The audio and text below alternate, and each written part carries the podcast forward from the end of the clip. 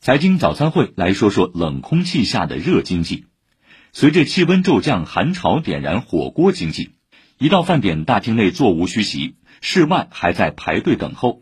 上海的不少火锅店的人气这几天明显变旺。外面寒风凛冽，店里热气腾腾，好不快活。这个火锅会比较暖和一点吗？天冷了，吃火锅是最好的选择。我们一家人都在这里享受欢乐。滚烫的锅底是对吃货的慰藉，热乎的蒸汽里有陪伴的温暖。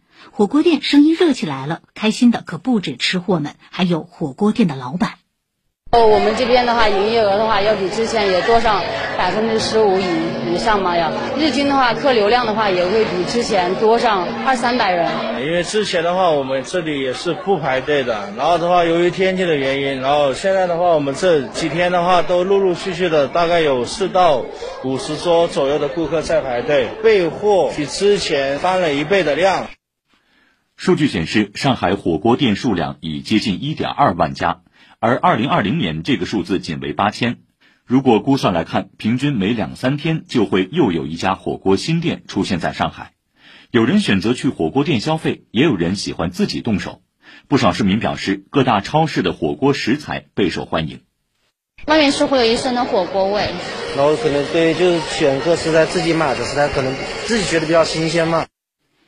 有的超市还推出了火锅季主题活动，火锅相关食材调料享受 VIP 待遇，被辟出专区单独陈列。除了堂食和商超火爆以外，火锅外送业务已成为新的增长点。寒潮来袭，很多人都选择不出家门，待在温暖的室内，这也使得外卖订单出现了暴涨。美团外卖区域经理任一奇称，尤其是火锅订单比往常大约多出十倍。在平台搜索鱼、肉、米、面类的订单也大幅提升，尤其是火锅类食材的订单，周环比增加了十倍以上。不过，在火锅升温的同时，海底捞将关闭三百家左右门店的话题近期冲上热搜。海底捞表示，部分门店经营未达预期，主要源于二零一九年开始的快速扩张策略。数据显示。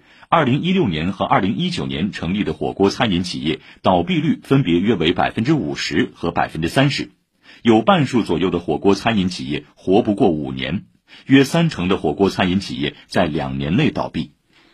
眼下，火锅经济的赛道已经进入了白热化竞争阶段，这也不禁引起我们的深思：什么样的火锅才能迎合新生代的火锅消费理念？业内认为有三点趋势值得重视。一同质化趋势难以维持，异质化将成为火锅餐饮行业的长期趋势。二注重卫生安全、服务态度与食品品质的管理模式是大势所趋。三适应新生代消费群体是火锅行业发展与创新的必由之路。总是深情留不住，偏偏火锅得人心。期待火锅经济能催生出更多始于颜值、陷于味蕾、忠于服务的好火锅。以上是今天的财经早餐会。